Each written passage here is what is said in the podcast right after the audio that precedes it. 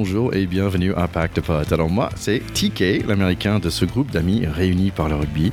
Et voici un de, des potes de notre pack depuis le début, monsieur l'arbitre. C'est notre deuxième ligne de préparé, c'est Charlie Bayer. Comment tu vas, mon cher Charlie? Ben, Salut mon TK, ravi de te retrouver pour, pour euh, un podcast un peu spécial aujourd'hui parce qu'on replonge, euh, on va replonger dans nos débuts. Exactement, exactement. Maintenant, c'est en fait les vacances. Donc Charlie, j'imagine que tu as changé les crampons pour les tongs. Absolument, crampons qui... Euh, j'ai trois phases de vie en fait. Je suis soit en Timberland, soit en crampons, soit en tongs. Même si j'ai chaussé les Timberland euh, pour faire euh, office de crampons lors de cette saison. c'est mes trois phases. Et là, du coup, on est dans la phase tong, débardeur. Ne me parlez pas d'autre chose que de terrasse. Bah, c'est très très bien, c'est très très bien. Écoute, on a préparé un petit, bon, on a préparé, je dirais toi plutôt, tu as préparé un, petit quelque chose avant de partir en vacances. Ma femme m'a dit, il faut absolument que je laisse l'ordi à la maison, donc on voulait le, sortir euh, rapidement pour les vacances pour tout le monde.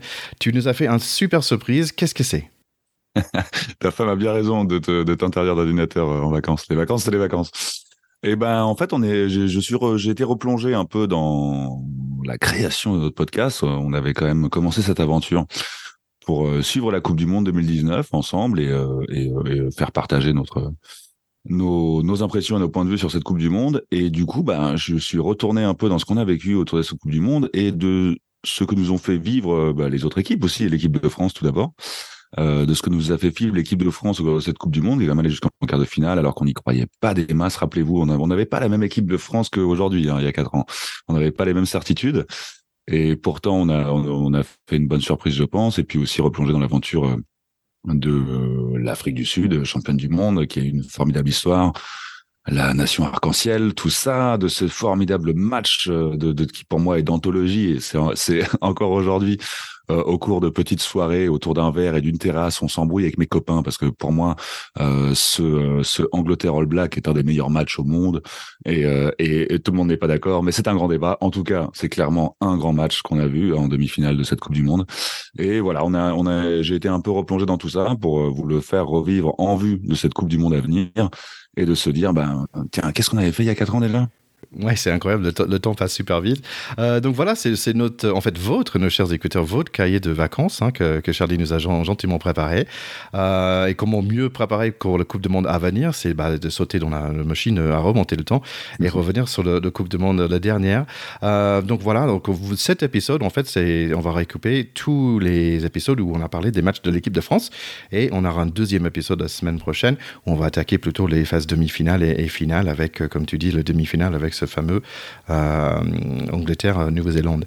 Euh, nos chers écouteurs, si vous n'avez pas encore fait, euh, merci de mettre nous un petit like sur les réseaux, sur Facebook, Twitter et, Instagram. Mais surtout, surtout, s'il vous plaît, un 505 sur votre plateforme de podcast, ça nous, ça nous aide vraiment dans notre objectif d'être le, podcast de rugby indépendant de ce Coupe du Monde. et il faut surtout vous abonner sur votre plateforme et de choix, et même sur YouTube aussi, parce qu'on est là, aussi, car on a beaucoup de super épisodes à venir. donc après cette épisode, il y aura le deuxième épisode de Recap 2019.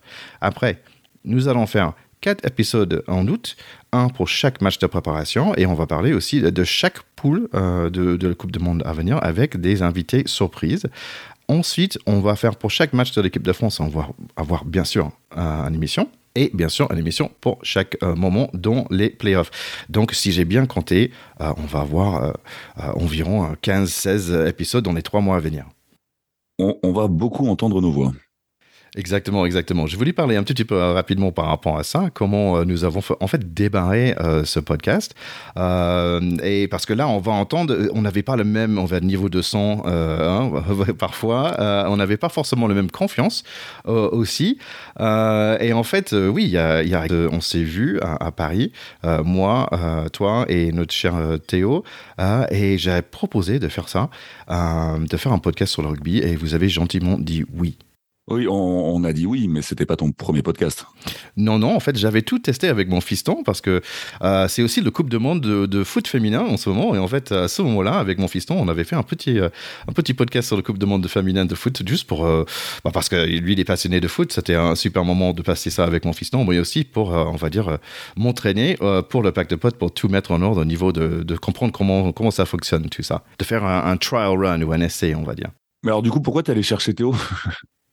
Alors euh, Théo, c'est marrant parce que quand même, euh, c'est un monsieur qui connaît très très bien le rugby, qui a joué euh, toute sa vie en plein de clubs dans la région parisienne, à CBB, le PUC et bien sûr Racing 92. mais aussi, c'est vraiment le mec qui m'a appris le rugby. À la base, en fait, Théo, c'était un copain de ma femme, ils ont travaillé ensemble à Paris. mais j'ai un très bon souvenir de tous les deux. On est quand même des grands mecs. Hein, Théo qui mesure 2 mètres et moi je suis un, petit 125 ou 120, ça dépend de la semaine au niveau de kilo. on était dans ce petit canapé de ma femme, qui est un petit appartement sur le 5e, 6e étage dans le 15e. Et là, on a regardé un match de France All Black. Il m'a appris toutes les règles. Euh, et là, c'était quelque part dans le début des années 2000. Euh, euh, de mémoire, en fait, j'avais un peu de difficulté à comprendre les hors-jeux et qu'est-ce que c'était un rock, qui est un petit peu toujours le cas, si je peux le dire. donc, finalement, au fil des années, j'ai vu, je l'ai vu jouer plusieurs fois avec le Racing. je pense que même, donc c'est pour ça que je suis devenu fan de Racing. Désolé, mon cher, mon cher Charlie qui est fan de, de Stade français. Et je pense qu'aussi, il m'a vu jouer de foot américain chez les Falcons à Lyon. donc, pour moi, Théo allait être dans, dans, ce trio, il allait être le papa de rugby hein, pour nous, euh, l'historien qui allait partager ses connaissances rugbystiques, mais aussi quelque part les corps, euh, le corps qui allait assurer les, les, valeurs de rugby dans, son, dans notre podcast, comme il fait en fait sur le terrain, euh, toujours en tant qu'éducateur ou d'use. Mmh, ouais, ouais ça, ça, semble valide quand même comme réponse. et, le, et, le, temps a prouvé que tu avais bien fait d'aller chercher, mais du coup, ben, pourquoi moi? bah pourquoi toi? Bah c'est marrant. Après Lyon, j'avais arrêté de Futuas. Quelqu'un m'a dit bah tiens, on va faire un peu de toucher. Et c'est là où j'ai découvert le rugby avec dont la AFFR, donc c'est l'association folklorique, euh, association française de folklorique de rugby, il me semble. Euh, et l'équipe s'appelle Ocean Rugby Club. Et donc en fait tout de suite j'étais attiré par l'amitié et l'ambiance de ce sport. Ah, c'est quelque chose que j'avais jamais vu euh, auparavant dans tous les sports que j'avais joué au, au US, le baseball, le soccer, le, base, le basket, le foot US. j'étais vraiment superbe en en rugby, j'ai trouvé ça magnifique. Et donc, je, me considère un très chanceux, en fait, d'être tombé sur, ce, sur le rugby en général et sur euh, l'équipe ORC en particulier. Et c'est là où, en fait, euh, je t'avais rencontré très jeune. Tu étais très jeune, mon Charlie. ouais, j'étais domino. Et en fait, et franchement, nos chers écouteurs, quand tu rencontres le Charlie, hein, hein, tu, tu vas pas l'oublier. Quand tu le vois en vrai. Et Charlie, tu as une espèce de, joie de vivre, tu as une énergie qui est vraiment contagieuse. C'est quelque chose que j'adore chez toi. Et tu sais bien t'amuser. Euh, et ça, c'est certain parce qu'on a partagé quand même une chambre. Euh, j'ai partagé une chambre avec lui pendant un tournoi à l'international. Je vais juste dire que c'était une soirée quand même mémorable. Et donc, je me suis dit aussi, ça, cette énergie-là, j'ai l'envie pour mon podcast. Eh ben, très, oui, j'aime bien qu'on me décrive comme quelqu'un qui sait s'amuser, parce que c'est, clairement le cas. Mais, euh, mais on a, mais c'est très bien que ce soit toi qui nous a réunis aussi, parce que le fait que tu nous as réunis, et dans, dans ce qui a marché, je pense aussi dans ce podcast, c'est le fait que tu sois un peu le, tu vois ce que c'est un monsieur loyal? Euh, non. Monsieur Loyal, c'est, euh, je crois que ça vient du cirque en fait, et c'est, euh, bah, c'est celui qui euh, dans le cirque fait passer les, les, les shows, fait passer, contextualise en fait, enfin qui, c'est, c'est un peu un présentateur en fait, ouais. pour, pour, pour dire comme ça. Et du coup, bah, ce qui est très drôle, c'est qu'il y a eu beaucoup de, au cours de ces quatre années dans ce podcast, il y a quand même beaucoup de moments où, où on s'est expliqué des choses ensemble parce que peut-être tu feignais un peu euh, de ne pas savoir ou tu feignais une sorte de naïveté un peu du, du, mec qui connaît pas le rugby parce que tu es américain et machin.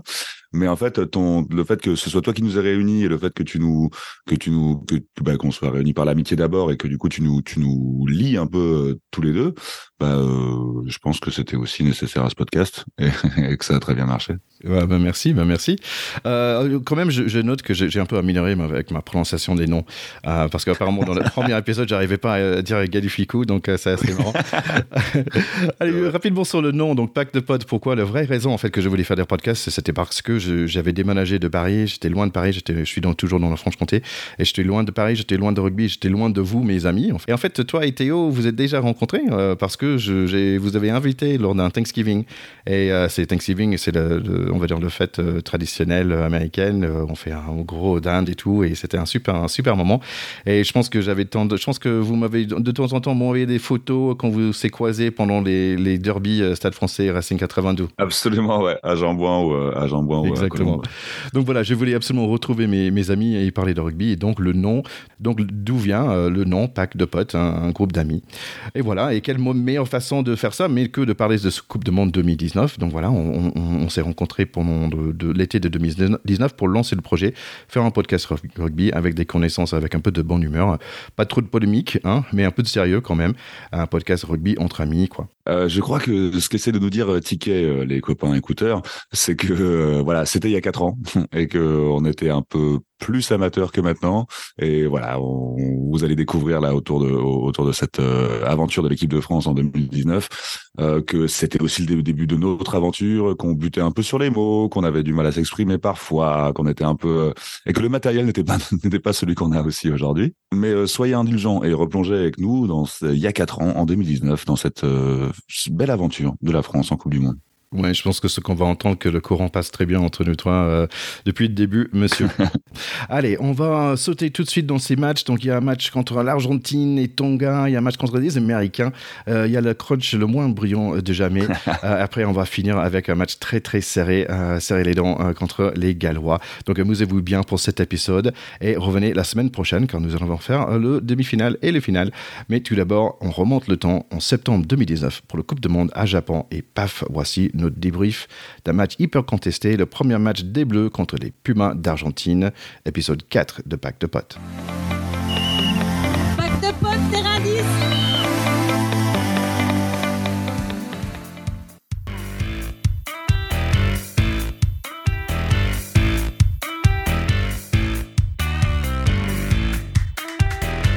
Bienvenue à Pacte Pod, votre clubhouse pour ce rugby Coupe du Monde 2019 à Japon.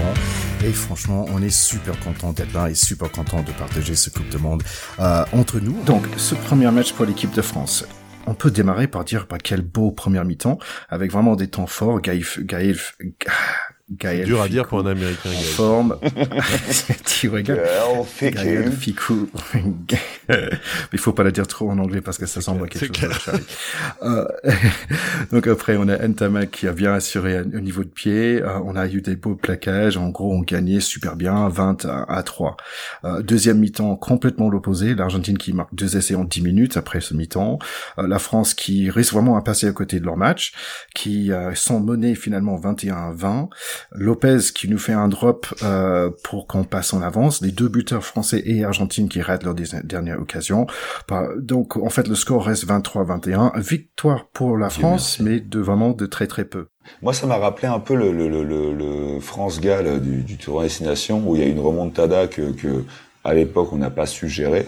Là, c'est pas que c'est de la gestion, mais on peut être chauvin à ce moment-là, on peut quand même se dire putain, on a, on a, réussi à la contenir celle-là. Quoi. voilà, là, je te rejoins Charlie. La, très très grosse différence avec euh, avec ce, ce, France Galles, euh, c'est que c'est qu'à la fin on gagne. Voilà, donc euh, c'est c'est ce qu'il faut quand même mettre au crédit des Français et puis pour tous les supporters de cette équipe qui étaient en train de bouffer leur pain au chocolat à 9h du mat.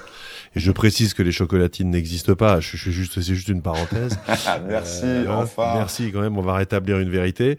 Mais blague à part, évidemment que on est super content. Nous, on était en famille avec des copains, les enfants, etc. Tout le monde s'est tombé dans les bras à la fin. On s'est dit, on la tient, on la tient, on la tient enfin, quoi. C'est-à-dire que on a, on a le sentiment mhm. que c'est le premier match depuis longtemps où le scénario à un moment tourne à notre défaveur et finalement on réussit à raccrocher le bon wagon. Donc ça, je pense que c'est hyper important. Ou à la fin, hein. ou à la fin, ça gagne, quoi. Ou à la fin, ça gagne. Et puis, euh, ça, on a un peu de chance aussi, quoi. Toi, mon Théo, t'étais, euh, t'étais en famille et tout. Moi, j'étais en train de, de shooter le calendrier de de, mon équipe de rugby, euh, un peu dénudée avec des actrices euh, un peu dénudées aussi, mais pareil. On mettra pas les photos sur les Facebook.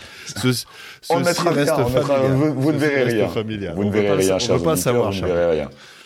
Non, mais comme suggéré comme ça. Mais en tout cas, juste pour euh, pour en revenir à ce que tu disais, c'est vrai qu'on s'est tous tombés dans les bras. Évidemment, c'est un truc qu'on attend, une, une, victoire un peu euh, comment qui compte comme ça, qui, qui, qui libère un peu. Ouais, alors s'il faut s'il faut revenir un peu sur le match en lui-même, c'est vrai qu'ils font ils font une super entame. Euh, très très vite, euh, on a vu qu'ils étaient dedans quand même. Et puis euh, moi je, je, suis content parce que ça valide un petit peu mes, mes théories des dernières semaines où les, les deux essais qu'on marque, il y a Damien Penaud au milieu les deux fois. Donc euh, il, il, est il est vraiment le dynamiteur sur la sur la première et il fait la passe décisive sur la deuxième sur le deuxième. Donc c'est vrai que là on se dit qu'on tient un mec exceptionnel, un mec exceptionnel euh, qui est qui est du niveau. Euh, enfin pour moi, euh, c'est c'est le c'est le Chelsea Colby français. Même si on reparlera après de Chelsea Colby, mais ça c'était c'était top. Olivon impeccable, même Guirado était était bien dans son match. je vais dire je vais dire même Guirado parce que parce que c'est vrai qu'il est un petit peu moribond depuis du temps. Est-ce qu'il va être capitaine? Est-ce qu'il va pas l'être? Machin. Là, je trouve qu'il a fait son job. Il a il a et, d'ailleurs, je trouve que Brunel, enfin le staff l'a sorti trop tôt ils, le sortent à la 46e, pour moi, ça rime à rien. Soit tu sors le mec à la mi-temps, soit tu le sors à 55-60, mais, mais 46e, c'est ridicule à un moment. Je, trouve que c'était beaucoup trop tôt. Le match qu'il a fait, euh, où, il est ressorti vraiment, où il a, réémergé, euh, est-ce que du coup, euh, ça pourrait justifier un peu les choix stratégiques du staff de, de l'avoir mis en doute un peu dans son rôle de leader, dans son rôle de capitaine. Sans doute, sans doute, ils les ont piqués et lui le premier. C'est vrai que tous les journalistes, tout le monde se demandait. Et là, euh, avant de rentrer sur ce match-là, euh, il avait à cœur de montrer que c'était bien lui le patron. Et je trouve qu'il a fait le job, vraiment. Et d'ailleurs, il avait un masque euh, quand ils étaient dans le couloir, de ces fameuses images où t'as les mecs qui regardent, qui, qui, qui regardent le, qui regardent le stade et où tu sens. Et, et je trouve qu'on sent beaucoup des choses dans les yeux des joueurs en regardant ça. J'aime beaucoup regarder ces images et j'ai trouvé que les Français étaient hyper concentrés et avaient une forme euh, de stress positif. Et j'ai trouvé que les Argentins avaient un petit air un peu trop sur deux. Et je vais qui, qui pourtant eux gèrent vachement mieux l'avant-match d'habitude. Mais hein, tu vois, euh, je, moi j'ai dit plusieurs fois à mes copains pendant le match, euh, pendant la première mi-temps, deux trois fois ils sont en position de prendre des points au pied, ils choisissent d'aller en touche, ils ratent des points au pied. C'est un signe. Parce qu'ils se sentaient peut-être un peu supérieurs, ils pensaient qu'ils allaient gagner et je pense mm. qu'ils sont arrivé un tout petit peu avec le bocal sur ce match-là. Ouais, bah, bah, ça en dit beaucoup hein, de, de, choisir la touche. C'est, et, et, ça s'est retourné contre eux. Euh, et franchement, c'est pas c'est pas désagréable. Alors c'est vrai que il y a eu une deuxième mi-temps. Euh, voilà, on a on a parlé plusieurs fois dans ce truc de, de, la culture du trou d'air. Bon là, c'est là c'est même plus un trou d'air. Là, je, je, je, sais plus. Je sais pas comment on peut se faire défoncer comme ça euh, sur le premier quart d'heure de la deuxième mi-temps. C'est c'est complètement improbable. Moi, à mon avis, il y a eu un, il y a eu un discours de Brunel à la mi-temps qui les a mis dans, qui les a mis dans une Brunel, dans défaitisme. Brunel, à la mi-temps, c'est pas possible. Il, les, il les a mis, euh, euh, il, les a mis sous Prozac. Les mecs, ils, sont rentrés, ils étaient plus il là. a demandé de perdre. Ils étaient plus là. Ils, ils, prennent un essai, à la limite le premier des deux essais pénal touche. Honnêtement, c'est très bien joué de la part des Argentins. C'est un bloc de saut, il y a personne en face, c'est bien joué. Mais le deuxième, ils sont, c'est tout en collectif. T'as l'impression qu'ils sont à l'entraînement, les Français, je sais pas ce qu'ils foutent. Là, j'en suis pas revenu. Ce qu'ils devaient faire, en fait, c'est de bien étudier. En fait, euh, il y a beaucoup de vidéos et ils devaient vraiment euh, étudier le vidéo de Brunel pendant le deuxième mi-temps. C'est-à-dire, qu'est-ce qu'il a dit à cette équipe? Et l'inverser complètement. de, ses discours, ils ont eu les vidéos de son discours. Par contre, euh, par contre, les Desma à la mi-temps, j'aurais aimé être dans le vestiaire argentin. Là, il a dû leur, leur sauter à la carotide. Franchement, parce que faire une mi-temps comme ça, les Argentins se faire marcher dessus comme ça en première mi-temps, euh, franchement, euh, là, ça n'a pas dû lui plaire du tout. Hein. Si on essaie de trouver le, bon côté des choses, donc tu avais dit quand même, oui, euh, Ntamak, ouais, je trouvais plutôt pas mal pour un jeune. Je pense qu'il était le plus jeune joueur euh, de, de, de, gagner un match dans le Coupe du Monde de, de rugby, c'est bien ça? C'est le plus jeune sélectionneur français en tout cas. Français, ah, ok. Non, puis, et puis là, il empile aussi, euh, il, il, empile de la confiance pour cette Coupe du Monde et puis pour les suivantes. Mm. Maintenant, voilà, il sait qu'il peut résister à des matchs comme ça en étant tout à fait à la hauteur de l'événement. C'est magnifique de se construire comme ça. Ça, c'est pour les suivantes. Tu es, déjà en 2023, Théo. non, mais j'y suis un peu. C'est-à-dire qu'un mec comme ça, il a 20 ans, tu sais qu'il va en faire plusieurs. Euh, voilà, se construire sur des matchs comme ça à cet âge-là, c'est déterminant dans la carrière d'un sportif. Donc je pense, moi, je suis super content pour lui pour ça. Lopez, c'est plutôt sa tournée de, c'est son tour d'honneur. Euh, il a foutu un drop de vieille, mais qui nous sauve le match. Ah et eh ben, c'est fantastique. Voilà. Euh, et puis, et puis au centre, Fikou, Vakatawa, ils ont une santé du feu de dieu. Euh, voilà, Médard, il fait un bon match aussi. Uger, Alors, pardon. Euh, Vakatawa qui était qui était même pas sur les, euh, enfin qui, qui, est venu qui est venu sur le tard hein, dans, dans, dans, ce staff euh, France. Ah, je suis désolé pour Guitoun, hein, mais il va il va rester en tribune. Hein. Ah, il va, il va, il va jouer contre les Ricains, mais, mais je veux dire le, le, contre les Anglais. Le match pauvre, tu veux dire, le, le match. Easy, easy now, easy now. voilà. et, et, sur les points positifs, tu me parlais points positifs. Moi, pardon, hein, les garçons, mais il y a un point positif que, que je me dois de, de, de signaler. C'est moi, franchement, j'ai bandé sur la bagarre de la fin, quoi. C'était, tu vois, c'est très très con, hein, mais, euh, mais les Argentins, on en parlait la semaine dernière, c'est un peu la bête noire. C'est des mecs, ils sont latins comme nous, tu vois, on s'embrouille avec eux et tout. Et, et putain, euh, on se souvient. Attends, c'était quoi C'était 2016 ou quand ils étaient venus chez nous 2016 ou 2016 quand quand quand ils s'étaient frités et tout avec euh, Papé, mon ami. Mais mais on, on, les aime pas quoi. Et là cette bagarre de fin, c'était un peu dire écoute, on a gagné ce match, mais hey, on est là quoi, on existe encore. Ça devait ça devait chambrer méchamment. Je pense que ça devait chambrer méchamment. C'est c'est forcément parti là-dessus parce que les Argentins ils avaient ils, avaient l'envie de nous marcher dessus. Quand tu viens perdre d'un point, que la pénalité ratée à la ah, fin, etc. Tu as vraiment les boules. Donc ça, euh, c'est vrai que c'est sympa. Malheureusement maintenant. Euh, comme euh, c'est devenu un petit peu aseptisé, bon bah les bagarres elles sont vite coupées par le Real, donc on a on n'a pas vu euh, on n'a pas vu comment c'est parti, on n'a pas vu quel est le mec qui a commencé un peu la chicaya. Je suis un peu déçu là-dessus quand même sur le scénario de la bagarre. On voit plus, mais pour moi ça élimine totalement le, le, le, un, pilier du rugby qui est quand même que que il y a une explication de texte quand tu. Mais heureusement en Fédéral 3 il y a pas encore la vidéo Charlie, donc ça pour toi c'est ça qui est bon. alors, alors tu peux, mais je fais une petite dédicace au numéro 5 de la ah, Vous êtes échangé quelques politesses cet après-midi en, vrai, en toute amicalité, quoi. Mais vraiment, hein, on, ben on, on, a bu de bière à la fin, on a serré. Lui, lui, mon ami aussi, hein, tu vois, il, il, il s'est pas. Échange de bons procédés. Il s'est pas privé. Échange de bons procédés, bien sûr. Ouais.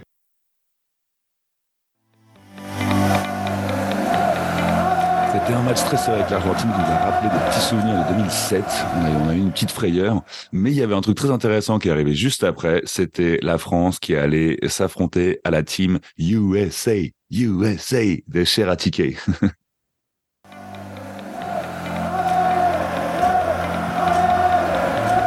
mercredi matin, nous avons eu les États-Unis contre la France, euh, 11 Japon. Euh, la France a vraiment démarré euh, bien et vite euh, dans le joie et avec euh, un coup de pied de Camille Lopez euh, récupéré par UG et en 5 minutes, premier essai marqué très très bien.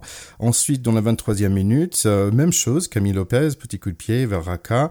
On voit la France vraiment en puissance. Cependant, les États-Unis se laissent pas faire et tient la route, surtout au niveau de défense. Et donc, le mi-temps est sifflé. 12 pour la France, 6 pour les États-Unis. Les États-Unis restent dans la main et la France n'est pas serein jusqu'à l'arrivée de Baptiste Serin dans la 64 minutes, qui déclenche en fait un, essai par Gaël Ficou à 66 minutes, suivi par un, essai de Baptiste lui-même et un essai finalement par Jefferson Poirot. Score final 33-9. La France a gagné, pas très sereine.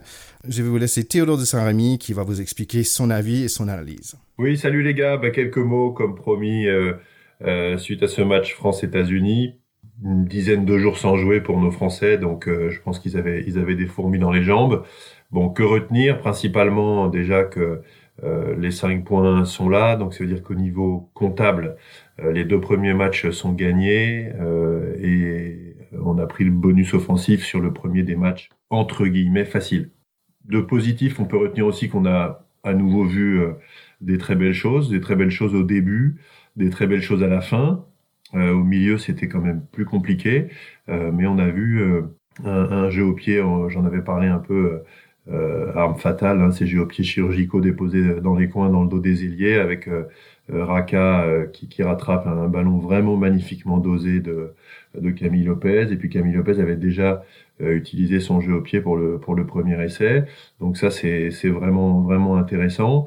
Et puis en fin de match, quand ils se sont décidés à jouer à peu près euh, ensemble et à être solide dans les rucks et à pas se précipiter, bon, il passe à nouveau euh, trois essais, ce qui est quand même, euh, ce qui est quand même très intéressant. Maintenant, le milieu, c'est-à-dire de la de la 20e à la 65e, je, je sais même pas quoi dire parce que c'est vraiment un petit peu désolant. on se retrouve dans un dans un match sans rythme, sans aucune conviction de la part des Français, où on oublie les fondamentaux. on a l'impression que parfois ça joue à la baballe. Il y a une qualité technique euh, parfois catastrophique. Euh, dès le début du match, d'ailleurs, Raka nous a quand même fait trois ou quatre spéciales à nouveau. Bon, après, il s'est très très bien rattrapé en faisant, marquant son essai et puis notamment en, récupérant un ballon haut tapé par le 10 américain euh, où il avait les deux ailiers qui étaient à l'affût. Donc ça, là-dessus, il a bien joué le coup. Mais euh, Guitoun qui nous fait une passe dans les chaussettes. La deuxième, il, il fait le plus dur, il est passé. Il tente une double sautée au lieu d'assurer le coup alors qu'il a du soutien à droite. Bon, je, je comprends pas trop. Un peu déçu également par le match de Machno que j'ai trouvé avec pas tout à fait assez d'impact sur ce match, pas assez alterné, pas assez de ni de vitesse ni d'impact physique au bord des rucks. Donc voilà, un, peu un peu déçu. et puis voilà, surtout quelque chose de euh, d'un peu effrayant de se retrouver à 12-9 à la 65e. Donc euh, voilà, euh, moi je me suis dit, on va peut-être le perdre. quoi. Donc c'est juste pas possible d'avoir une équipe qui alterne à ce point le bon et le mauvais, qui finalement ne sait pas appuyer sur le champignon, ne sait pas s'appuyer sur ses points forts pour dérouler son rugby. Et voilà, ça, on, peut tout simplement dire que c'est quelque chose d'un peu, d'un peu inquiétant. Alors en face, il y avait une équipe très engagée, hein, qui, qui a rien lâché, qui a donné tout ce qu'elle pouvait. Je pense qu'ils y ont même peut-être un petit peu cru. Euh, eux, ils prenaient le score, ils prenaient les points. Euh, encore une fois, ils étaient à 12-9 à un quart d'heure de la fin. Voilà, maintenant, on, va attaquer euh, la préparation du match des Tonga. Donc, à nouveau, un match, un match entre guillemets qu'on doit gagner mais qui s'annonce difficile aussi parce que c'est une équipe très physique c'est une équipe euh, qui a envie de bien figurer. Il y a beaucoup de Tongiens qui jouent en France, euh, donc c'est un peu le match de la fin de la Coupe du Monde pour eux. Ils veulent, ils veulent bien figurer, faire honneur au maillot et ça ils savent le faire. Donc euh, un match, voilà, entre guillemets, sans danger normalement sur le plan comptable, mais encore une fois normalement. Mais par contre, avec du danger, ce serait dommage d'aller se péter sur ce match-là. Donc j'espère que les Français arriveront à à la fois faire leur match et à la fois préserver euh, leur santé et toutes leurs chances pour les matchs capitaux, Angleterre et, quart de finale probable après. Donc merci à Théo. Euh, maintenant, nous allons écouter Charlie qui va nous parler un peu des différents joueurs qu'il a vus et qu'est-ce qu'il a pensé.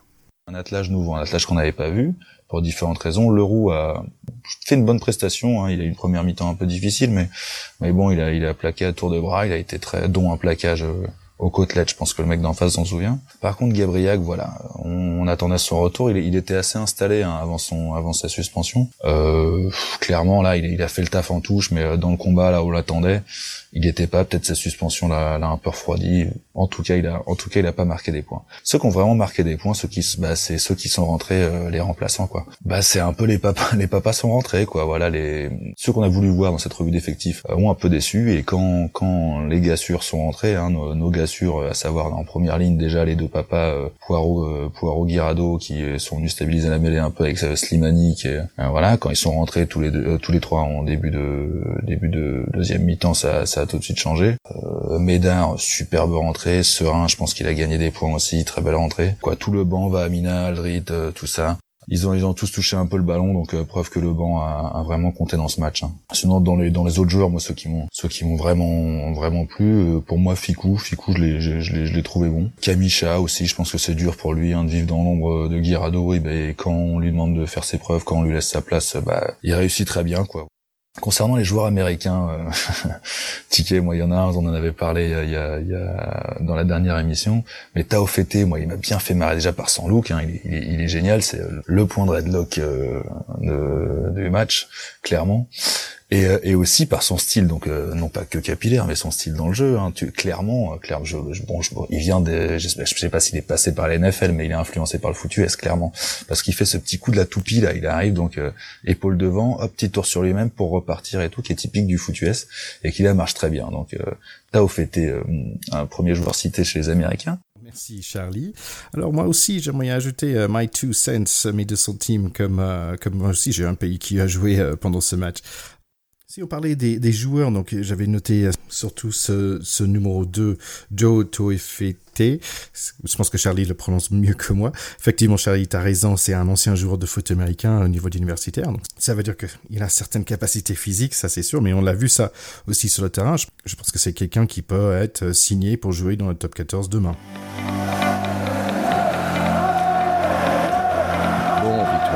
Logique contre USA quand même, euh, mais après un match euh, difficile contre Tonga. On y va.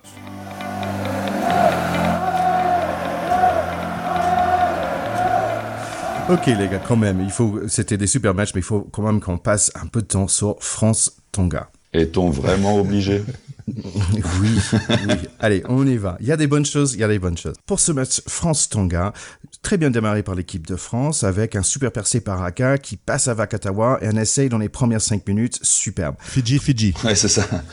Bel essai fidjien. À 30 minutes, donc on voit Serin qui joue un pénalité rapidement, il passe à Raka, coup de pied à suivre, qui récupère lui-même et d'un coup la France, bam, 17 à 0 dans 30 minutes.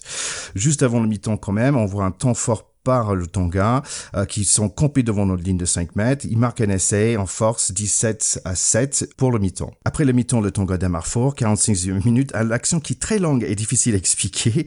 Medard qui se retrouve complètement perdu après un coup de pied. Euh, le Tonga Ingano, Ingano euh, qui est entouré par trois Français. Il a réussi d'attraper la ballon et il marque le Tonga vraiment dans un point fort ce, ce niveau-là.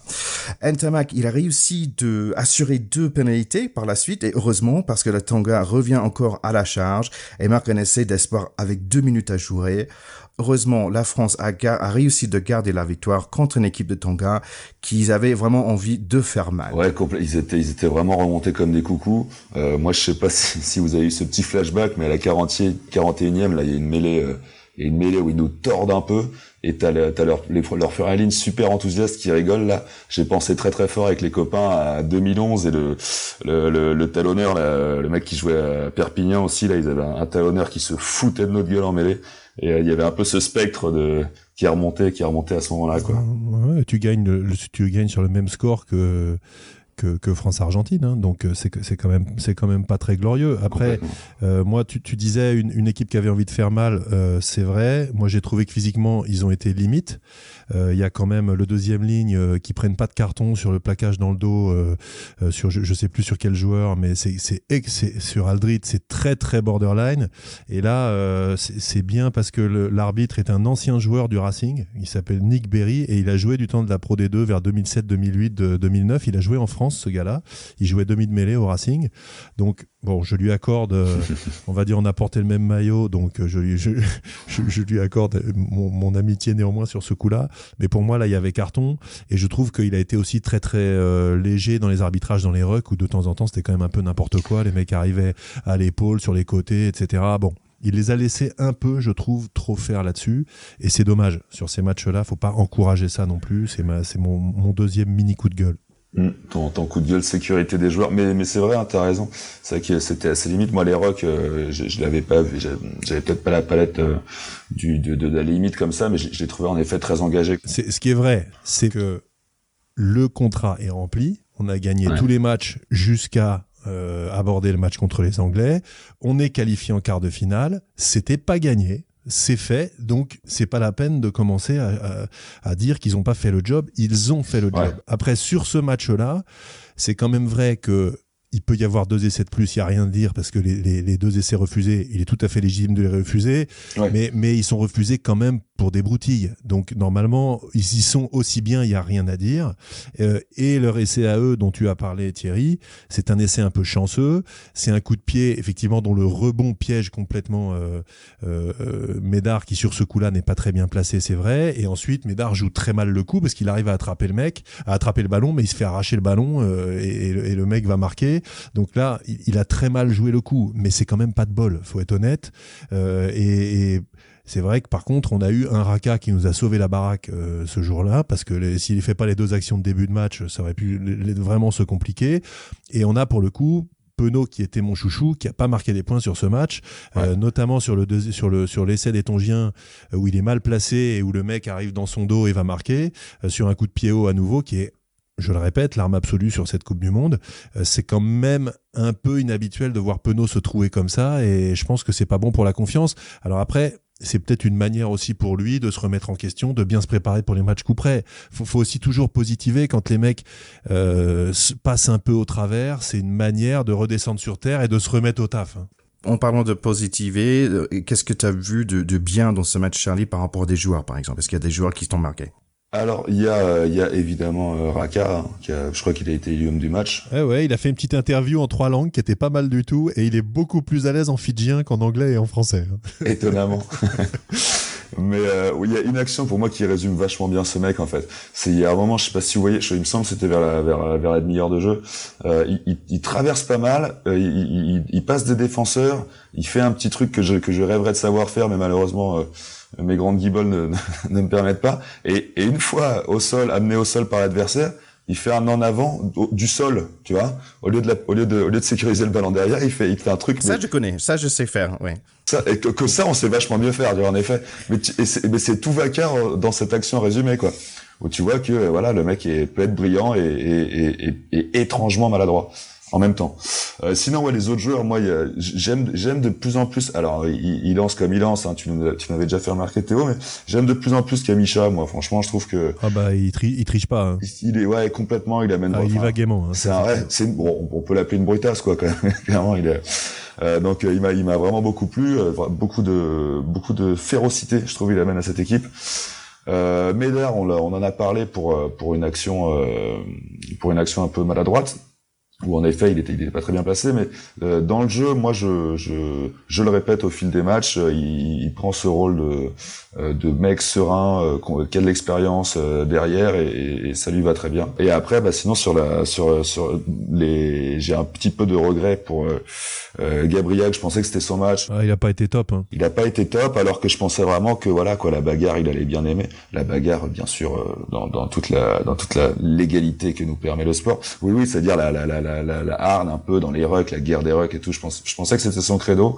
Euh, bah, il n'y a pas été aujourd'hui. Ce qui fait un peu mal, je trouve quand même, c'est de se, c'est de se dire que ce match-là, euh, à la sirène, t'as un ballon d'attaque, mais tu mènes que de 3 points, donc t'es obligé de, de 2 points, t'es obligé de taper, obligé de taper en touche, quoi. C'est, c'est, c'est, un peu la honte. Par contre, euh, encore une fois, toujours dans le même, euh, dans la même direction d'honorer les équipes du Pacifique. Euh, voilà, au Tonga, ce soir, c'est la fête. Euh, les mecs, ils disent que les, que leurs, que leurs, que leurs compatriotes ont honoré le maillot, qu'ils ont failli faire tomber les Français, et je suis content pour eux, et c'est mérité, voilà. Par rapport à quelque chose que tu avais dit, Charlie, tu parlais de, du première ligne qui hurlait dans le visage du, du, du première ligne français, qui en fait, il n'y avait pas de toute réaction. Je pense que je suis d'accord avec toi de chat qui jouait bien, il, il fallait travailler ses muscles, mais, mais je trouve que quand même, l'entrée de, de, de, Guillaume Guirado, ça fait du bien quand même. Et euh, ça fait du bien parce qu'après, ils sont tout de suite calmés en face. ils, ils, avaient commencé à, à tchatcher un peu avec le, le, nouveau pilier qui, qui est entré et Guillaume Guirado qui commence à dire non, non, c'est bon là, mm. euh, t'arrêtes pas, ça parle pas à mon coéquipier comme ça. Moi, je commence à avoir beaucoup de respect pour, pour, pour Guillaume. Euh, je suis pas certainement convaincu par le capi, de capitaine, euh, capitaine de Poirot ou cette idée de capitaine par camité. Moi, je trouve c'est dommage que il y a qu'un seul poste qui peut jouer, euh, Guillaume, parce que j'aimerais bien le voir sur le terrain un peu plus. Ouais, là, là ça devient un peu, ce qui est un peu dur. Déjà, il s'appelle euh, Guillaume en américain, c'est ça qui est sympa, alors qu'en fait, c'est Guillaume. Mais c'est dur à dire pour un Américain, Thierry. Ah oui Ah oui. c'est vrai qu'il devient un peu la doublure de sa doublure. C'est un peu dur. Hein. C'est une transition quand même où là, on sent que peut-être qu'après, il va arrêter sa carrière internationale et tout. Et Kamisha lui a quand même un peu piqué sa place. C'est-à-dire quand tu rentres à la 30e pour venir euh, foutre des coups d'épaule, à la, à la 60e, pardon, pour foutre des coups d'épaule, c'était le job de Kamisha. Donc, Qu'est-ce que ça va donner sur les matchs clés? Peut-être qu'il le préserve un peu physiquement euh, et qu'il va rester titulaire et capitaine. Moi, je trouve que Jefferson Poirot euh, a fait plutôt un bon match. En tout cas, il a souvent été euh, de ceux qui avancent à l'impact et Dieu sait qu'il n'a pas eu beaucoup. Euh, donc moi, j'ai apprécié sa performance. Euh, comme capitaine, je pense qu'il est respecté par les autres. Par contre, il comprend toujours pas l'anglais, ça c'est clair. Euh, donc je pense que ça pose des questions là-dessus. Mais je suis comme je suis pas sûr que Guillaume Guirado comprenne un mot d'anglais non plus. Je pense que finalement, non, si si, mais ça se voit tout de suite. Ça se voit tout de suite parce que Guillaume Guirado, il commence à tchatcher avec l'arbitre et tout, donc il, tu vois, il a aucun complexe à ce niveau-là. Que Poirot, tu vois le blanc de ses yeux frétiller pendant que l'arbitre lui parle. Un merlan, un merlan frit. tu, vois qu'il est dans la galère. Ouais. Bah finalement, on a pu réussir, on a gagné vraiment aux dernières minutes, mais ça nous a pris quelque chose. Ça nous a pris que quand même, on a eu un peu peur, mais on peut le faire et ça nous prépare pour notre prochain match. Prochain match, effectivement, c'est le match euh, bon qui, est à la fois le match de tous les dangers et, et, rien du tout, puisqu'on est les deux équipes sont déjà qualifiées. Donc je pense que ça va être très intéressant de voir les compositions, de voir aussi la communication pendant la semaine. Quelle est l'importance qu'on donne à ce match? Est-ce qu'on dit euh, nous non non jouer contre les Anglais en fait maintenant nous on se prépare au quart de finale donc on va faire tourner le score on s'en fout la manière on s'en fout ou est-ce qu'au contraire on va dire attendez les quarts de finale nous on en a rien à foutre. Là c'est notre ennemi héréditaire en euh, match de poule de Coupe du Monde. On veut les défoncer. Donc je sais pas du tout quelle attitude ils vont avoir. Et j'attends vraiment du staff euh, qui nous surprenne euh, et qu'on n'ait pas une bouillie de rugby contre les Anglais parce que euh, moi j'ai pas du tout envie qu'on se fasse ridiculiser en en prenant 40 ou 50 par les Anglais juste avant d'aller jouer probablement les Gallois. Parce que les Gallois ils vont se ils vont se frotter les mains en se disant c'est bon les Frenchies. Non seulement ils sont pas bons mais en plus ils sont ils sont ils ont la confiance euh, au niveau zéro. Et donc euh, c'est bon pour nous. Ce match contre l'Angleterre c'est avant les quarts de finale une occasion à blanc je dirais. Donc c'est pas un match qui compte pas mais je veux dire c'est une occasion où l'erreur euh, nous coûterait rien. Mais clairement euh, Pays de Galles, Angleterre, euh, les, les, nations, euh, le Sud, Sudaf, All Black, c'est un cran au-dessus de, de, de, pas mal de monde. Donc on, on a hâte de, de, de, voir ce match. Il y, a, il y a beaucoup de matchs qui viennent pour cette euh, cette semaine qui arrive. Euh, notamment moi, je pense que quand même, je vais regarder Argentine USA euh, mercredi. Euh, il y a quand même Pays de Galles Fidji qui est très important mercredi aussi. Ouais, c'est un match super important parce que celui-là, il va déterminer définitivement si on joue nous les Gallois ou les Australiens. Parce que si par hasard les Gallois se trouvent contre les Fidji, ce qui n'est pas complètement impossible. Hein. Je veux dire, ils sont très favoris, les Fidjiens, euh, ils ont plus rien à perdre, etc. Ça peut tout à fait euh, se passer. Ils peuvent leur en foutre 40, mais ils peuvent perdre d'un ou deux points. Donc, ça devrait être Angleterre-Australie probablement, ou Pays de Galles, c'est ce qu'on disait. Euh, Nouvelle-Zélande probablement, euh, Japon, peut-être Écosse, peut-être Irlande, euh, Galles, France donc à ce moment-là, et puis Irlande ou Japon contre euh, Afrique du Sud, selon le cas. Donc ça va faire euh, des confrontations magnifiques. Et là, ce qui est sûr, euh, c'est qu'on va avoir des quarts de finale de folie et peut-être une demi-finale euh, Angleterre-Nouvelle-Zélande. Et là, euh, là, préparez-vous, arrêtez tout. C'est le match à regarder de la Coupe du Monde. Hein. Là, ça, là, ça va être magique.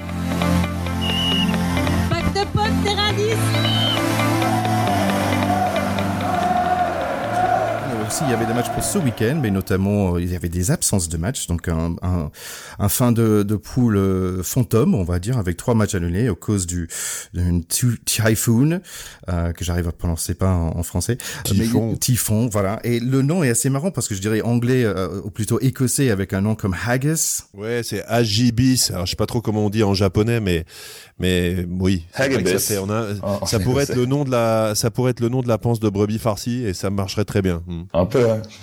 Donc ça veut dire que le match de Nouvelle-Zélande-Italie a été annulé, donc dommage pour Paris C, euh, qu'on pouvait pas voir son dernier match en international. Euh, aussi Nambia-Canada a été annulé, euh, comme euh, le crunch euh, de l'Angleterre euh, la, contre la France. Ouais, on peut on peut en rigoler en disant que ça nous a permis de pas perdre contre les Anglais. Voilà. Euh, et puis après, il y a, on, peut- on peut être sérieux deux secondes en disant que euh, on, on peut être très en colère contre World Rugby. Après, on, est obligé de constater qu'un typhon, euh, c'est désastreux. Il y a plus de 20 morts, etc. Donc, euh, franchement, il y a d'abord euh, une pensée pour tous ceux qui sont euh, dans des circonstances catastrophiques aujourd'hui. Maintenant, si, on- si on ferme cette parenthèse-là et on est, on est tous touchés, euh, on, on est obligé euh, de se dire que World Rugby mérite des coups de pompe dans le cul. Voilà, je, suis- je suis désolé de le dire, mais on peut pas le dire autrement. C'est-à-dire que, euh, franchement, faire une faire une Coupe du Monde, euh, non, mais faire une Coupe du Monde à la saison des Typhons, euh, sans imaginer de plan B, en mettant euh, des matchs qu'on peut se permettre d'annuler avec, euh, là, enfin là, sur France-Angleterre, on a 20 000 Anglais, 5 000 Français qui ont économisé pendant des semaines, Ouais. des mois, ils vont là-bas et d'un seul coup, ils sont coincés à l'hôtel en train de boire du Non mais faut, faut, juste arrêter quoi. Au-delà du, non mais au-delà, il y a, les supporters d'abord, euh, il y a les joueurs aussi, parce que t'as as cité Paris C tout à l'heure, euh, le pauvre type. Alors en Italie, en Italie, il a pas de sortie, au Stade Français, il a pas eu de sortie. Le mec, bon, il a poussé une gueulante, je comprends, hein, mais c'est, tu prives d'abord les joueurs euh, d'un truc, tu prives les supporters, et puis même, ne serait-ce que pour le, le- le sérieux de l'institution World Rugby, je veux dire, euh, les mecs, euh, le TF1 avec avec France-Angleterre adulé, ils ont ils ont perdu du blé. Euh, T'as un moment la Coupe du Monde, c'est un truc qu'on essaie que, que, World Rugby essaie de faire fructifier, de faire d'en faire un événement, euh, voilà, suivi, euh, de, qui, qui pour lesquels les gens portent de l'intérêt. Euh, S'ils sont pas capables d'a- d'assurer ce qu'ils vendent. Bah, faut pas le vendre. C'est quand même super compliqué. Quoi. Faut pas le vendre. Et, et, et le problème, c'est le mot vendre. C'est-à-dire que là, je, je, suis désolé Thierry, hein, mais je suis un peu énervé. Je suis un peu énervé. Mais c'est exactement, euh, ouais, c'est le coup de gueule du pack de potes avec euh, exactement le même sinoche à Doha. Et c'est pas fini parce que Doha, on va se taper la Coupe du Monde de foot, hein, qui va être en hiver. Il va quand même faire 40 degrés dans des stades climatisés. Donc les, les, foufous du, du, sport business, à un moment, mettez votre cul sur un terrain de rugby et respectez et les joueurs et euh, les mecs qui y vont, quoi. Voilà. Les, gars, je suis désolé, World Rugby, c'est une grande organisation, ok, mais ils gèrent pas le météo non plus. Moi, j'avais regardé, j'avais regardé euh, quand est le meilleur moment d'aller voir, d'aller en Japon. Je suis recherché un peu, c'est pareil. Et en fait, ils disent entre septembre et en novembre. Donc pour moi, et c'est, et c'est pas le plein milieu du, du, du, du, du moment de typhon non plus. Normalement, c'est juillet, août, il y a beaucoup de typhons.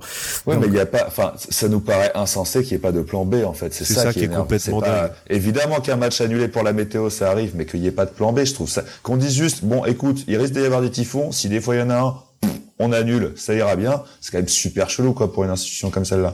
Ouais, mais je trouve que le, taille du truc, ça fait plus grand que Japon en elle-même. Bah oui et non, puisque regarde, dans le même week-end, il y a des matchs qui ont été joués ailleurs. Moi, personnellement, je comprends pas trop le... le, L'agacement, la, colère. bah, je te dis, moi, c'est, moi, c'est le, sur le fait de pas avoir, euh, de pas avoir prévu de solution, quoi, de pas avoir euh, les jouets à huis clos, les jouets. En, euh, il y a eu plusieurs coupes du monde où, où bah, la dernière, la dernière en France, il y a eu des matchs qui ont eu lieu en Pays de Galles, un peu excentrés. Pourquoi ne pas avoir prévu des solutions de repli? J'en sais rien dans un dans un pays dans un dans un pays de l'autre côté, tu vois. Bon, la Corée ça aurait été une mauvaise idée apparemment parce que ils s'en mangent aussi dans la gueule. Mais de, voilà, on n'est pas pro, mais un plan B, ça me paraît euh, euh, euh, logique. Enfin, je suis surpris qu'il n'y en ait pas eu. Sur le papier, je pense que pour les bookmakers, ils vont plus voir les Gallois. Mais moi, je les ai vus un peu. là, dans ils ont un peu, ils ont, ils ont un peu trébuché aussi dans les derniers matchs de poule. Donc, je me dis, il y a, sur un malentendu, ça peut passer on peut conclure. C'est ça, euh, c'est un match très ouvert. Il hein. faut se rappeler quand même qu'au dernier tournoi Destination, on menait 16-0 à la mi-temps et qu'on a perdu à la fin. Donc ça veut dire deux choses. Ça veut dire que euh, les Gallois ont pas peur de nous, y compris quand on mène, mais ça veut quand même dire qu'on peut leur mettre 16-0 en 40 minutes. Euh, ce, qui, ce qui ne peut pas arriver face aux Blacks, hein, par exemple.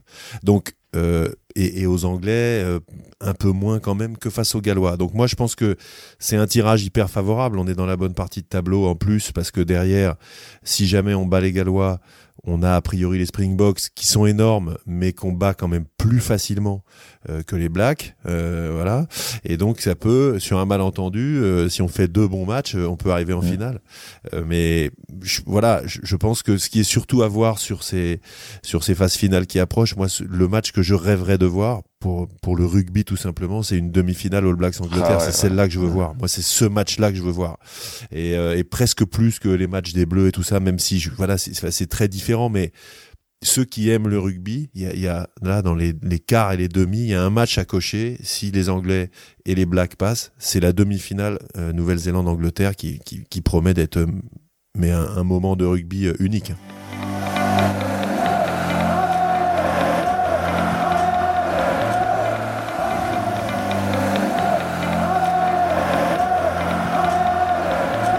on a beaucoup de rugby ce week-end, notamment deux super matchs de samedi.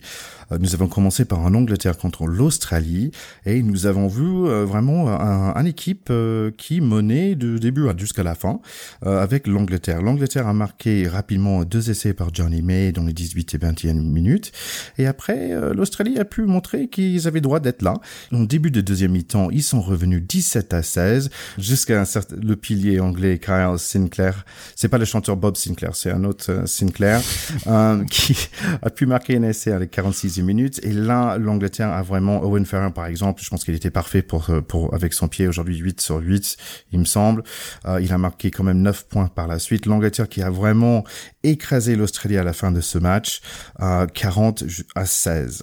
Ouais, c'est, alors, globalement, hein, sur ce truc, c'est marrant, mais il y a certaines nations qui, pendant les matchs de poule, c'est l'idée que je me suis fait un peu là, euh, en cette journée du samedi, il y a des nations qui, pendant les matchs de poule, ont des matchs de phase finale. Hein, nous, euh, avec l'Argentine, il y a eu le, Japon là avec son match contre l'Écosse, qui sont des, des, matchs de phase finale dans les matchs de poule.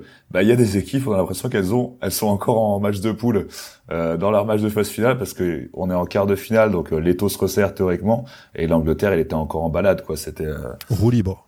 Alors roue libre total, ouais. Mais après, c'est beau à voir, hein, et, euh, et clairement, clairement, c'est une équipe qui, qui, qui, est belle à voir jouer, que, que on, pourrait voir arriver jusqu'au bout. Mais, mais ouais, c'est impressionnant de voir à ce niveau de la compétition que bah, les Australiens, encore, ils ont, ils ont, ils ont un peu respiré, ils se sont réveillés en deuxième mi-temps enfin il y avait une équipe clairement au-dessus de l'autre quoi. Il y avait il y avait il y avait une différence de, de, de niveau vraiment trop flagrante quoi. Ouais t'as as parlé euh, Thierry de, de l'essai de Sinclair qui est effectivement à la, en début de deuxième mi-temps à 17-16 au moment où on pourrait croire que le score effectivement donne une physionomie de match très disputé alors qu'on a le sentiment déjà à ce moment-là que l'Angleterre est au-dessus. Et cet essai là il, est, il est magnifique. C'est-à-dire que la passe de la, passe de Owen Farrell vraiment sur la ligne de défense qui donne la balle à Sinclair qui arrive dans un intervalle lancé mais la passe elle est mais chirurgicale. Elle est, franchement c'est à, à, regarder dans les écoles de rugby. Et derrière faire cette passe là faut quand même euh, euh, comprendre hein, que c'est hyper risqué parce que tu es à moins 1 et en fait, c'est quand même des passes à interception, quoi. Mais, mais sauf qu'il est tellement sûr de lui sur son geste, et il est tellement sûr sur le timing de son pilier qui arrive dans le bon intervalle, etc., qu'il y va, il ose, et boum, et clairement le match bascule. Alors que c'est vrai que sur toute la fin de la première mi-temps, ils, avaient un peu écrasé les Australiens qui s'était très très bien défendu dans les 20 premières minutes, hein, parce qu'il marque un premier essai à la, 18e euh, par Johnny May, qui est un essai sublime là aussi, où il y a 10 ou 12 temps de jeu, ça parcourt tout le terrain, il y a euh, tout le monde touche le ballon, et t'as Johnny May à la fin qui va marquer à gauche euh, avec, avec des cannes de feu, mais pendant les 15 premières, 15-17 premières minutes, les Australiens, ils leur sont rentrés dedans, mais quelque chose de costaud quand même. Hein. Je sais pas si vous avez vu la même chose que moi, mais moi je me suis dit donc, parce que j'avais entendu hein, les commentaires avant le match, euh, le journaliste disait oui les Australiens ils sont remontés à bloc parce qu'ils trouvent que les Anglais sont arrogants etc ben, ça s'est senti quand même hein. par contre les Anglais ils ont fait le doro ils ont pas plié et on voit bien hein, comme les Sudaf euh, qui avaient essayé de, de, battre les Blacks en leur rentrant dedans les agressant physiquement pendant les matchs de poule et ben quand tu fais des grosses périodes de domination face à une grosse équipe et que tu marques pas en fait, c'est vraiment l'autre équipe qui engrange la confiance, quoi. C'est-à-dire qu'ils te disent, mais vas-y, Coco, vas-y, tant que tu veux, tu marqueras pas, quoi. Et je trouve que c'est vraiment le sentiment qu'on a eu avec les Anglais face aux Australiens. Et après, ils ont passé la cinquième. Et effectivement, il y avait plus de match, quoi. Euh, alors que les Australiens, c'est quand même pas non plus une équipe de cadets. Ce deuxième match, alors, donc Nouvelle-Zélande contre Irlande. Euh, Nouvelle-Zélande 46, Irlande 14. En fait, je dirais, c'était, on, peut les compter vraiment comme dans un match de folklore. C'était euh, 7 essais contre 2. Ouais, ouais c'est ça. C'était un peu, un peu un festival d'un côté et euh, un réveil euh, trop tardif pour être inquiétant de l'autre. C'était euh, pour moi, la physionomie, c'était vraiment, quand j'en parlais aux potes, tu sais, t'avais vraiment cette impression d'un mec qui se fait péter la gueule et qui est au sol, qui est en sang, et l'autre, il continue à mettre des patates, et tu dis, mais arrête, tu vois bien qu'il bouge plus, quoi. C'est fini, il y a plus rien. Et là, on avait vraiment cette impression dans ce match, mais, enfin, c'est triste, quoi. C'est un peu, euh, voilà, quand il y a une équipe qui s'amusait, et l'autre, tu te disais, euh, Enfin, quand t'es joueur sur le terrain et que, tu te fais, tu te fais balader comme ça, t'as un peu hâte que, que les 80 minutes soient passées, quoi. C'est un peu le match de, ouais, de tous les superlatifs. C'est-à-dire qu'on a, on a du mal à, à commenter tellement c'est impressionnant, tellement c'est à sens unique, en dépit là aussi d'une prestation honorable des Irlandais, hein, qui euh, pris un par un, euh, Johnny Sexton qui a pas un gros physique, qui te fait un match encore en défense dans l'engagement extraordinaire. Euh, le deuxième ligne Anderson, euh, lui on en reparlera, j'avais j'avais repéré au tournoi l'année dernière déjà, c'est vraiment un super joueur, il s'est pas échappé. O'Mahony euh, qui est là aussi. Franchement, il leur marche dessus et en face il y a du lourd, quoi. C'est-à-dire qu'ils ont une capacité quand même à, te foutre 34-0 à la 47e. 34-0. Faut, faut avoir joué au rugby pour se rendre compte ce que c'est que d'être mené 34-0. Tu, tu vois pas le jour. Et puis, ils te passent toute la panoplie, quoi. C'est-à-dire que du pick and go, un coup, des ballons portés. Après, je te la joue euh, un petit jeu au pied chirurgical. Après, on va faire un jeu de passe. Tout ça à 3000 à l'heure. Euh, voilà, avec en plus, euh, Bon, les petites anecdotes qu'on aime bien, mais euh, Boden Barrett qui fait la passe à Jordi Barrett, euh, essai, euh, les mecs en phase finale de Coupe du Monde, il fait une passe à son frangin qui marque. Enfin, bon, c'est où ça s'arrête. Et puis sans parler du match que fait Scott Barrett qui était remplaçant au coup d'envoi, c'est-à-dire qu'ils ont remis la, le gros attelage euh, euh rétalique. comment il s'appelle l'autre deuxième Whitelock. des, des mois à Whitelock et et t'as Scott Barrett qui rentre il est encore meilleur que les deux autres. il fait une mi-temps, il touche 20 ballons, il te prend des renvois dans tous les sens. Enfin, les mecs, ils sont énormes. Donc effectivement, moi je vous laisse cette demi, on va la voir. Mais là, les gars, arrêtez tout samedi à 10h. Même les gens qui aimaient pas le rugby, dites à vos copains, ceux qui aiment le rugby, dites-leur. Là, faut voir ce match. Tu as deux équipes au sommet de leur art qui n'ont aucun point faible. Donc ça va être dingue. Ça va être dingue. Bon, c'est vrai que c'était un match un peu difficile à voir, surtout à la fin. On se sentait mal pour, euh, cette équipe d'Irlande. Moi, je, je, vais vous apprendre un, mot en anglais, hein, si je peux. Ah, pour moi, c'est scrappy. Donc, en fait, ils sont assez scrappy. Scrappy, c'est comme le petit chien qui, qui aboie beaucoup, qui, qui, qui ont vraiment envie de faire quelque chose. Mais en fait, euh, là, il était en face des, des Doberman, en fait. Donc, il, il pouvait rien faire. c'est ça. Après, voilà, moi, je, je pense que contre les Anglais, ça reste un match ouvert ils vont pas du tout, du tout marcher sur les Anglais comme ils ont ah marché sur les Irlandais parce que les Anglais sont beaucoup plus forts. Voilà.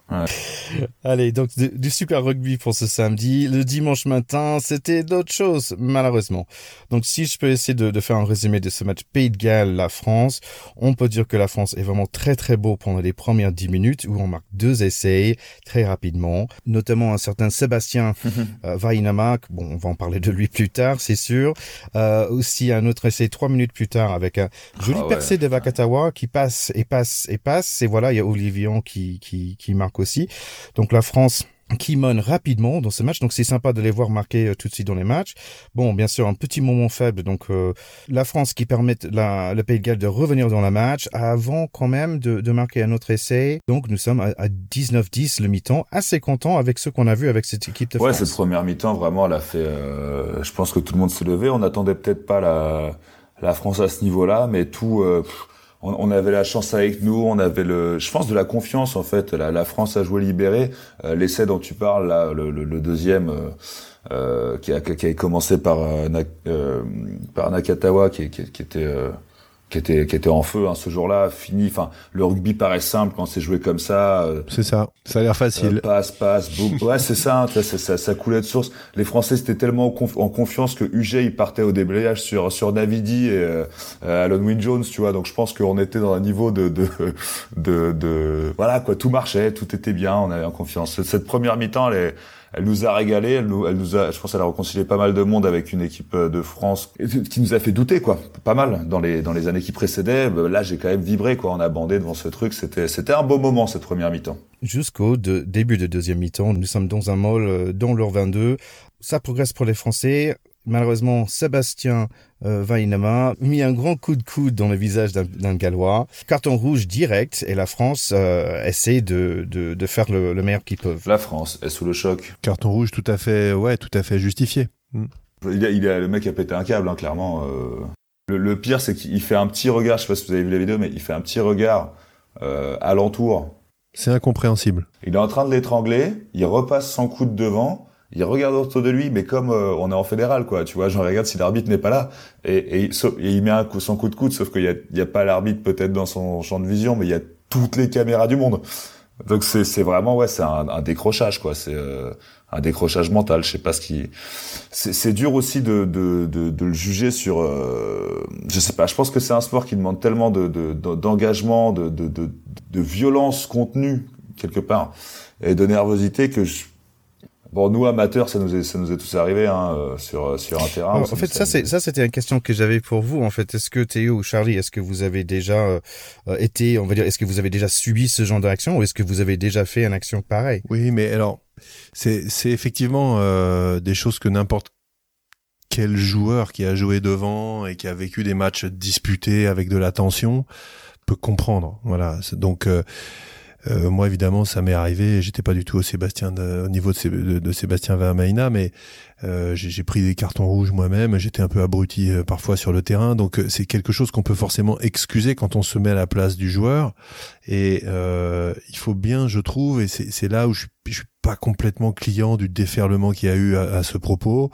Euh, il faut bien différencier l'homme et différencier le joueur, et en particulier le joueur dans cette circonstance. Donc, euh, il y a deux choses. Voilà, Sébastien Vahamaina, c'est un mec, il a donné sa vie au rugby, il est d'un courage exemplaire, il a mis son cul sur les terrains de rugby euh, de bonheur et dans des circonstances difficiles euh, partout, et, et, il a fait une très belle carrière. Et là, il est en plus au sommet. C'est-à-dire qu'il est super bon. Il, il, marque son premier essai en équipe de France et tout ça. Et donc, le mec, l'homme, euh, on est obligé de le défendre. Par contre, le, joueur et le, geste à ce moment-là, le geste en lui-même est complètement saugrenu, enfin impensable. C'est même pas impardonnable justement. C'est forcément pardonnable. C'est un peu impensable. Je sais même pas qu'est-ce qui lui comment la connexion entre son cerveau et son coude finit sur la gueule de ce mec en face. C'est un truc que je n'arrive pas à m'expliquer. Euh, et je, je, je, trouve que c'est pas la peine d'en rajouter là-dessus. Voilà. C'est-à-dire qu'effectivement, ça a flingué le match et ça a flingué la Coupe du Monde de l'équipe de France.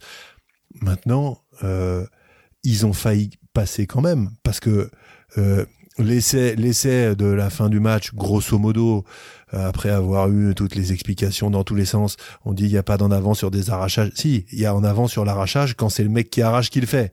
Euh, et là, il y a un tout petit en avant de 30 cm, mais ça reste anecdotique. Et pour moi, pour euh, peut-être soulager la conscience de, de Vamaina, qui a annoncé entre-temps sa retraite, il dit que c'était une décision qui, qui, qui datait d'avant la Coupe du Monde, j'en doute un peu. Et j'espère, moi, sincèrement, j'espère qu'il reviendra sur cette décision parce que je pense que c'est un joueur qui a, qui va avoir envie de se faire pardonner et avec un peu de chance, toutes ces, toutes ces épreuves-là, c'est des choses qui vont le faire grandir. Mais c'est vrai que on paye ça très très cher. Mais faut quand même pas oublier qu'à la mi-temps, on mène que 19-10, on doit mener 26-10. Voilà, parce qu'on laisse mmh. euh, mmh. pas mal de points en route. Euh, et euh, moi, le premier essai et la pénalité qui sont sur le poteau, j'étais, on prenait un petit déj avec des potes devant le match, j'ai dit, si on perd de moins de 5 points, on pourra venir chouiner sur ça. Et moi, je suis désolé parce que Ntamak, ça va être un grand joueur, mais là, on voit que ça ne l'est pas encore. Est-ce que Johnny Wilkinson, est-ce que Daniel Carter, euh, est-ce que euh, je sais plus qui était le le, le, 10 voilà ou, ou, Owen Farrell est-ce que ces mecs-là rateraient 5 points au pied dans des conditions pareilles sur une mi-temps de quart de finale de Coupe du Monde? La réponse est non. Voilà. Donc ça veut dire que la marge de progression de l'équipe de France, elle est dans la maîtrise, bien sûr, sur les coups de coude, mais ça, ça arrive une fois par siècle. C'est tellement bizarre comme geste, honnêtement, ça n'arrivera plus. Voilà. Mais par contre, on n'a pas le droit de rater, de foutre des points faciles sur les poteaux en quart de finale de la Coupe du Monde. Bon, une chose c'est sûr, c'est pour moi ce match, c'était vraiment comme un tragédie grecque, hein, presque. Vous voyez une équipe qui était tout beau, qui était superbe, qui fait un mauvais geste et qui a jamais vraiment réussi à se, se remettre de, de ce geste et qui perd le match et qui finit, bon, qui rentre, qui rentre à la maison. Donc, euh... d'autant plus tragique comme fin qu'effectivement ça, ça bascule avec un suspense euh, quand même un peu horrible sur la toute fin du match. Euh, d'un match qu'on aurait dû gagner 100 fois. Et, et c'est vrai que depuis le début, on n'a pas parlé des Gallois parce que tout simplement, ils n'ont pas existé, ils ont été nuls. Voilà, ils ont été mauvais comme des cochons. Franchement, ils marquent un essai qui est un coup de bol en première mi-temps, qui est un essai complètement gag. Et le dernier essai, il leur est donné. Bon, il aurait aussi bien pu le refuser. Il le donne, il fait ce choix honnêtement, s'il le refuse, c'est pareil. Donc, moi, voir les Gallois, et après on a entendu Guirado dire c'était quoi? C'était ça les premiers ou deuxième mondial? Voir les Gallois à ce niveau-là, j'étais très surpris. Je les ai trouvés nuls, mais c'est aussi parce que les Français ont été excellents. Voilà. Donc, malgré euh, ces, ces, ces, scories qu'on aurait dû gommer, euh, ils ont fait un match de bout en bout où ils nous ont fait plaisir, ou même à 14, ils ont, ils ont eu une solidarité de fou. Ils perdent sur un fait de jeu. Voilà. Après, c'est vrai que on rejoint un petit peu ce qu'a dit Guerrado dans le vestiaire. Euh, les Français depuis plusieurs années ont vraiment pas eu de cul. Là, c'est encore une image où euh, c'est passé tombé à côté. On espère qu'ils ont bouffé le pain noir, une nouvelle expression pour toi Thierry, euh, et, effectivement que la génération des jeunes bouffera le pain blanc et peut-être sera championne du monde. Allez, en 2023, on a le droit de rêver. Donc, si on parlait de ce dernier match de, ce week-end, dimanche, là, il y avait quand même Japon-Afrique du Sud, et c'est toi Théo qui nous a parlé tout, tout au début de notre podcast par rapport à un certain petit Faf de Claire, et franchement, je devais fan de Faf. Ah, il est génial, il est génial. C'est les demi de mêlée à l'ancienne parce qu'il a un petit gabarit. Alors en hauteur en tout cas, pas en largeur.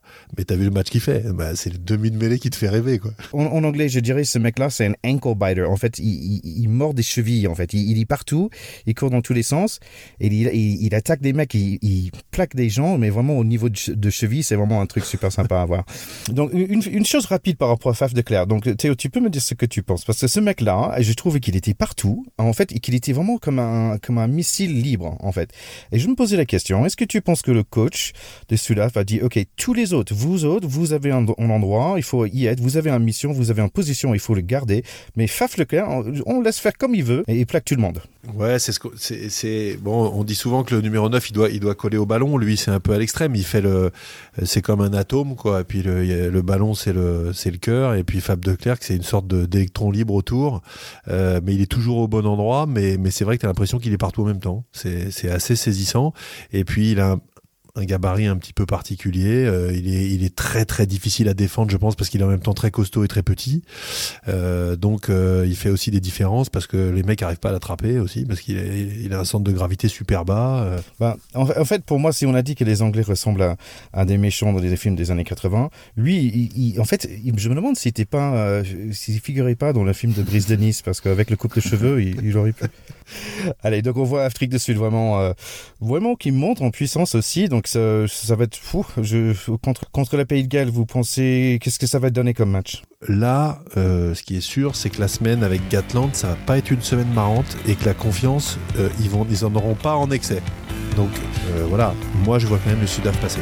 Voilà, je peux, je peux me tromper et de toute façon, c'est l'autre demi-finale qui me fait vibrer.